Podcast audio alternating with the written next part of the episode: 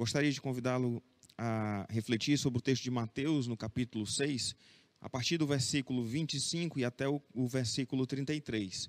E esse texto, a parte 25, a primeira parte do versículo diz aquela famosa frase que Jesus disse: Não andeis ansiosos pela vossa vida. E quando a gente ouve essa frase, não andeis ansiosos pela vossa vida, não andar ansioso, eu fico me, me perguntando sobre, primeiro, para a gente pensar um pouco sobre o que é ansiedade. E a gente não está falando daquela ansiedade no sentido psiquiátrico, aquele no sentido da pessoa que tem um transtorno de ansiedade, mas aquela ansiedade nossa de cada dia, aquela ansiedade que pode bater no coração de cada um de nós, aquele mal-estar, aquela aflição, aquela agonia que tantas vezes vem da possibilidade de um perigo, da expectativa de um perigo que pode acontecer, a expectativa de um problema que possa acontecer, a possibilidade de algo ruim vir a acontecer mais na frente, e diante de uma situação que normalmente a gente se julga indefeso, ou que a gente acha que não teria como resolver isso. Então, esse é o tipo de situação que traz ansiedade. A gente vivia ansioso até uns 40 dias atrás, a gente vivia ansioso por causa da quantidade enorme de atividades que a gente fazia, pensando sobre muita coisa para fazer e pouco tempo para resolver tudo. E agora parece que a gente está ansioso, mas não mais pelo mesmo sentido, mas agora talvez diante das muitas incertezas. Então, antes a gente estava ansioso, com muita coisa para fazer, preocupado se ia ter tempo de dar conta de tudo, se tudo que tinha para resolver amanhã ou depois, se seria possível. E hoje, talvez, diante de tantas instabilidades, né, diante de imaginar: será que eu vou pegar o, o, coronavírus? Será que alguém da minha família vai? Será que eu vou perder um ente querido? Será que eu vou perder o meu emprego? Será que a empresa que eu trabalho vai quebrar? Será que as circunstâncias vão ser difíceis? Como isso tudo vai ser lá na frente?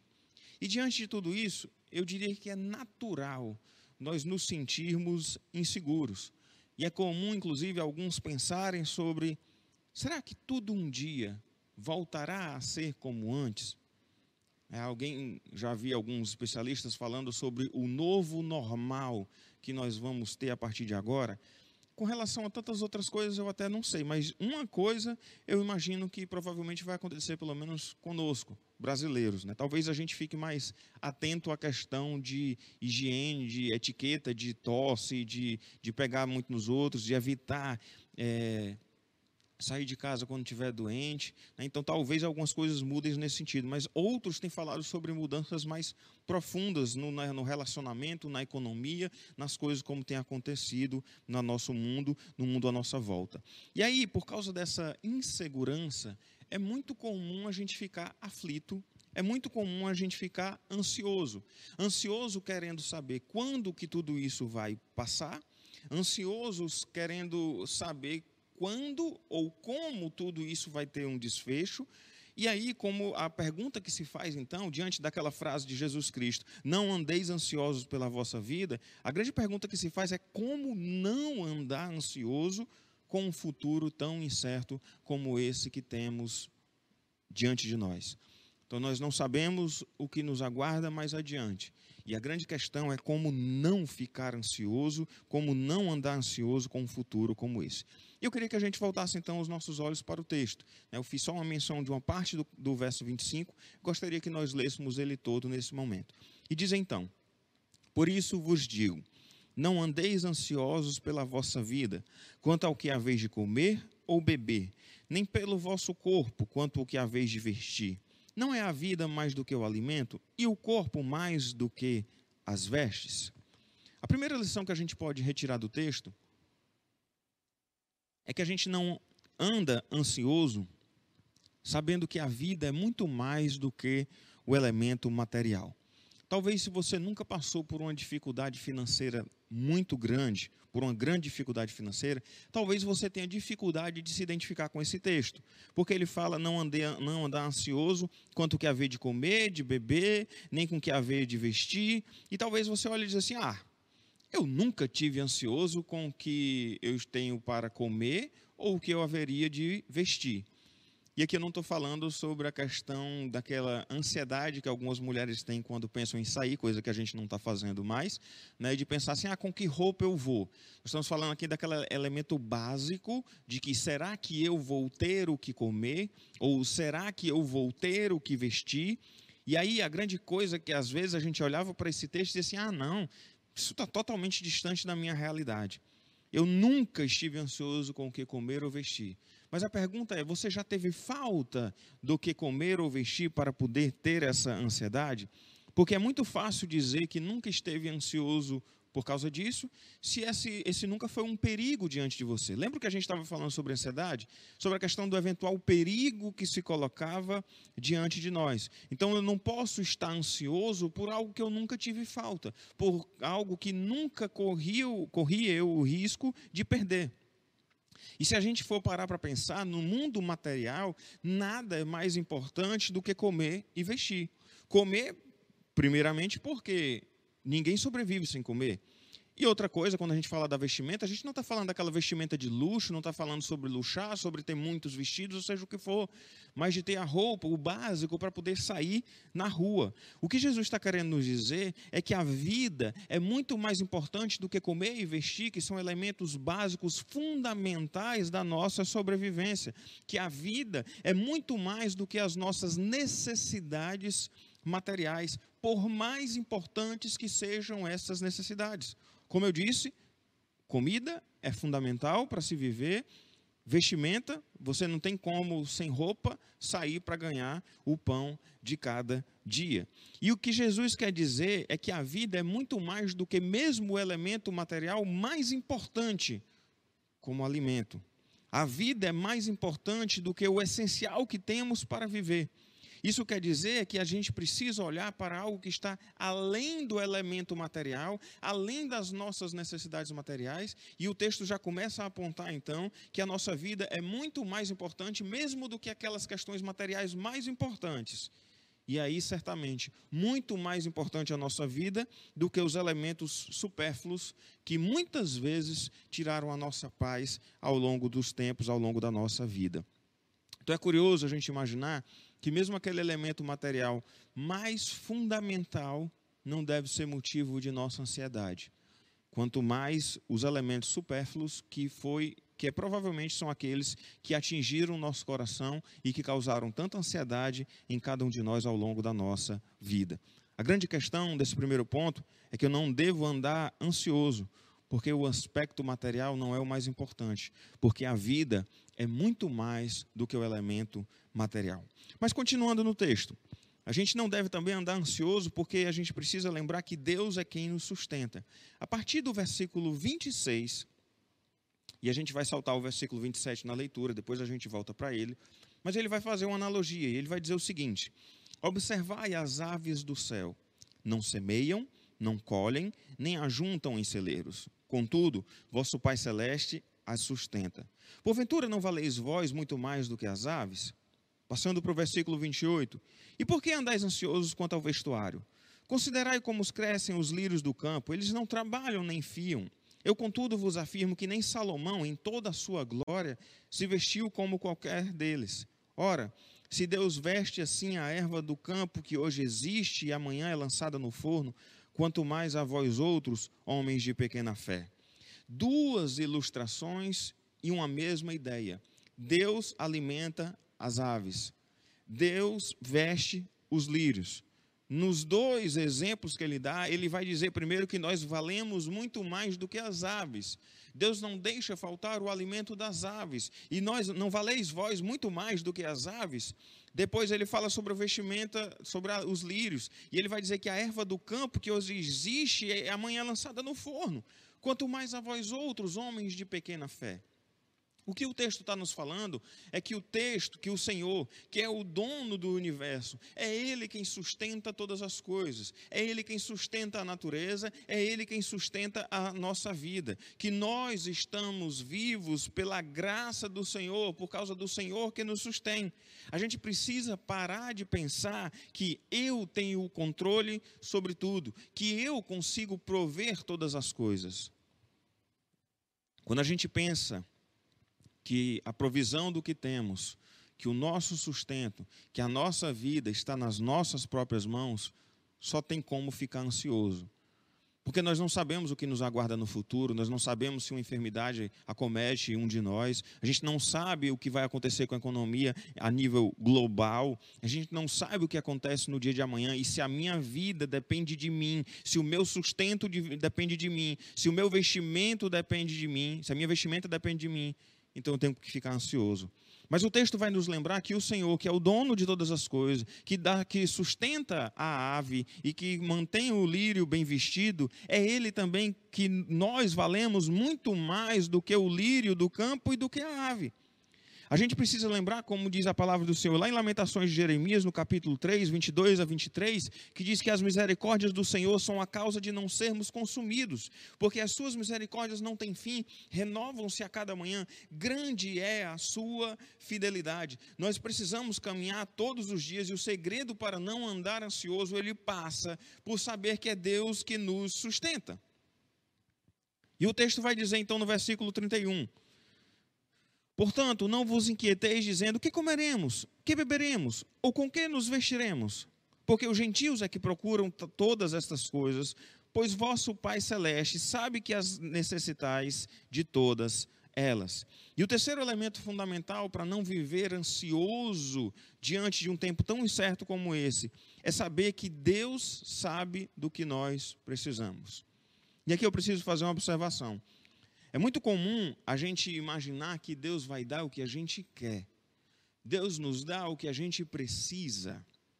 A gente precisa lembrar que o Deus que tem o controle sobre tudo, o Deus que sustenta todas as coisas, como nós estávamos falando agora há pouco, esse mesmo Deus, ele nos ama. E aí, como disse o texto, muito mais do que as aves, muito mais do que os lírios do campo, o Senhor demonstrou o seu imenso amor para conosco quando deu o seu único filho para morrer naquela cruz em nosso lugar para que nós pudéssemos ter vida, vida eterna, vida abundante. E esse Deus que nos ama muito. E esse Deus que sustenta todas as coisas, ele sabe do que nós necessitamos. E a verdade é que ele sabe melhor do que nós mesmos. Eu não sei se você, pai ou mãe, já presenciou uma cena de um filho querendo uma coisa e você dizendo: Meu Deus, eu não vou dar. E às vezes o filho pode achar que ruindade da minha mãe que não deixa fazer isso, que ruindade do meu pai que não deixa fazer aquilo. Mas tantas vezes é porque os pais, por causa da experiência da vida, eles sabem muitas vezes melhor do que o filho, a criança especialmente, o que é melhor, do que o adolescente, o que é melhor para a vida dele.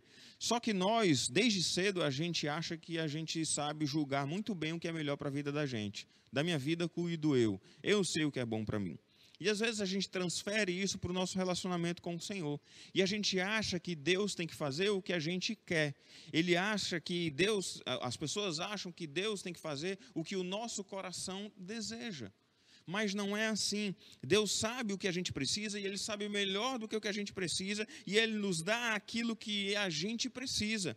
Muitas vezes a gente quer que Deus supra as necessidades do nosso coração, mas Deus nos dará o que nós precisamos, não o que nós queremos. Um exemplo clássico sobre isso é a questão da criança colocada de castigo. A gente sabe que uma criança, nenhuma criança gosta de ficar de castigo. O menino fez um negócio errado, aí você vai lá, vai ficar de castigo. E aí o que, é que acontece? Aquela criança acha que o pai ou a mãe está sendo ruim porque está fazendo isso.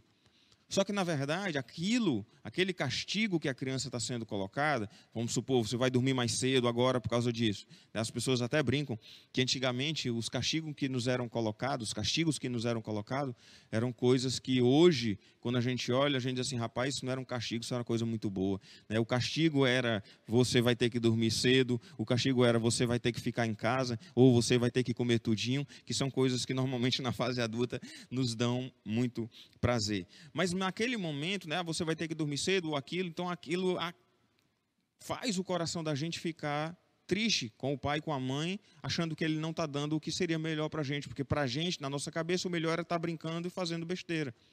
E muitas vezes na vida da gente também é assim. Deus às vezes permite que nós passemos por muitas aflições e dificuldades, porque às vezes é aquilo que nós precisamos, sim. E às vezes a gente fica querendo que Deus supra todos os desejos do nosso coração, e o que a gente tem que pedir é que o Senhor manifeste a sua vontade sobre as nossas vidas, que a gente possa aprender com o dia mal, que a gente possa viver em todas as coisas na dependência do Senhor, confiar que a nossa vida está nas mãos dele e que ele sabe o que nós precisamos. A gente não tem que ficar ansioso, aflito, angustiado, pensando: meu Deus, será que Deus sabe do que eu preciso? Não adianta. Não se preocupe com isso. E uma outra coisa que o texto nos ensina também é que a gente não deve andar ansioso, porque não adianta. Não adianta ficar ansioso. Lá no versículo 27, que a gente saltou na hora da leitura, e no versículo 34, que é o último do texto, ele diz o seguinte: primeiro no 27. Qual de vós, por ansioso que esteja, pode acrescentar um côvado ao curso da sua vida? Em outras palavras, de que, que adianta ficar ansioso? O que, que pode mudar, acrescentar alguma coisa na tua vida, o fato de você ficar ansioso? E no 34 ele vai dizer: Olha, portanto, não vos inquieteis com o dia de amanhã, pois o amanhã, perdão, pois o amanhã trará os seus cuidados, basta ao dia o seu próprio mal. Nós podemos planejar o amanhã, na verdade, nós devemos planejar o amanhã. O que a gente não pode é viver o amanhã ansioso e estressado com o que vai acontecer amanhã no hoje. As pessoas gastam, às vezes, tanto tempo se preocupando com o futuro que deixam de viver o presente. O próprio Senhor Jesus Cristo nos orientou a, falar, a questão sobre planejamento. Ele vai até dizer lá na ilustração que ele coloca lá em Lucas 14: Qual de vós pretende construir uma torre, não se assenta primeiro para calcular a despesa e verificar se tem meios para concluir? Ou seja, é natural o fazer planos acerca do futuro. Planejar é correto, planejar faz parte da vida. O problema é quando a gente deixa de viver o presente, de tanto se preocupar com o futuro, que tantas vezes pode nem chegar. Um exemplo clássico é ficar pensando: ah, meu Deus, vai ter uma, uma. Isso na época da escola, você vai ter uma, uma prova amanhã. E aí, de repente, a pessoa já estudou, já fez o que tinha que fazer, e aí fica, às vezes, ansioso, preocupado se vai fazer uma, vai ter uma pergunta que ele não saiba responder. Não sei, não sei se vai ter uma pergunta que eu não vou saber responder. Só vou saber isso na hora. Fiz a minha parte, estudei, coloquei diante do Senhor, me preparei como deveria não tem que ficar ansioso, preocupado com relação a isso. Ah, o chefe te chama lá para uma reunião e se pronto, eu acho que o chefe vai me demitir. Aí você fica estressado uma noite inteira, um dia inteiro, 24 horas às vezes, preocupado porque acha que o chefe vai demitir. Chega lá, não era nada disso. Então, nós não estamos falando sobre decisões que a gente pode fazer ou tomar, sobre caminhos que nós podemos fazer ou tomar, ou aquele negócio danoso de ficar ansioso, preocupado, fazendo planos sobre coisas que poderiam dar problema. E aí é nesse sentido que é vivamos a cada dia o seu mal. Sêneca ele disse que quem sofre antes do necessário sofre mais do que o necessário. Não adianta ficar se preocupando com o que pode ou não acontecer. Não adianta. Isso não vai acrescentar nada na sua vida. A gente precisa planejar e trabalhar para evitar os problemas no dia de hoje. A gente não pode deixar a incerteza do futuro tirar o nosso sono, como o texto que nós falamos. Por mais ansioso que esteja, quem pode, qual de vós pode acrescentar um côvado ao curso da sua vida? De nada adianta. Então a gente precisa pensar, a gente precisa buscar a melhor forma de fazer cada momento das nossas vidas hoje. Vou citar um exemplo. Tantas vezes as pessoas perguntam, pastor, não, e quando o culto for voltar de novo, que a gente pudesse reunir aqui de novo, e quando é que vai ser isso? Sei, faço a mínima ideia. Não, porque eu estava pensando, porque se o, o lockdown for prorrogado por mais não sei quantos dias, não sei o quê, não sei. Não faço a mínima ideia se o lockdown vai ser prorrogado por mais tempo. Não faço a mínima ideia quanto tempo vai durar o isolamento social. Não sei, não faço a mínima ideia de quanto tempo a gente vai passar sem cultuar aqui neste local juntos. Eu não faço nem a mínima ideia se no próximo final de semana a gente vai poder fazer uma transmissão daqui ou se eu vou ter que gravar a pregação de casa e os irmãos fazendo um louvor de casa. Não sei. Então, existem elementos que eu posso planejar e que eu posso tomar decisões e cuidar no dia de hoje a respeito do futuro. Existem coisas que eu não posso controlar. Algumas pessoas já perguntaram, pastor, o senhor já tem ideia de quando que o senhor vai embora agora com essa situação toda para o Quebec? Não sei. Não sei o meu futuro, não sei o que vai acontecer, eu não sei quando essa pandemia vai passar, eu não sei quando as coisas vão normalizar. Não faço a mínima ideia. Então a gente não adianta a gente ficar nervoso, ansioso, estressado, pensando na possibilidade das coisas como elas poderiam acontecer, de coisas que fogem ao nosso controle. Que é exatamente o que a gente tem vivido nos dias de hoje. Situações que fogem ao nosso controle. O que, que cada um de nós pode fazer nesse momento? Se preservar, em termos de saúde, cuidar-se e ter prudência no aspecto financeiro. Só. No mais, a gente não tem, não tem muito o que fazer. E aí, nesse sentido, basta cada dia o seu próprio mal. A gente precisa saber que Deus cuidará do nosso futuro, que é Ele quem nos sustenta, que é Ele quem nos ama, que Ele que é o Senhor de todas as coisas, e que a gente precisa viver, sim, um dia de cada vez, com responsabilidade, com um compromisso e sabendo que ansiedade não resolve. Trazendo aqui um pensamento sobre esse assunto ainda. Quando a gente olha para o futuro da gente enquanto igreja, da gente enquanto empresa, enquanto trabalho, seja lá, de qualquer área da vida da gente, a gente não consegue planejar. A gente consegue fazer o planejamento de curto prazo. Olha, quarta-feira eu vou no, ao supermercado, vou fazer a feira da semana é, e abastecer o carro. Eu nem lembro a última vez que eu que, eu abasteci o carro, então eu tenho que fazer isso ou aquilo, né? Essa semana tenho que ligar para isso ou para aquilo, então coisas simples, cotidianas, mas a, a, maioria dos planejamentos que a gente tem de vida, de médio e longo prazo, todos eles estão parados. E aí a gente vai ficar ansioso, estressado, sem saber o que vai acontecer da vida da gente, angustiado? Não, é Deus quem nos sustenta. Deus tem o controle sobre tudo não adianta ficar ansioso. A gente precisa ser prudente, responsável, planejar aquilo que a gente pode. Mas a gente fica até onde a gente pode.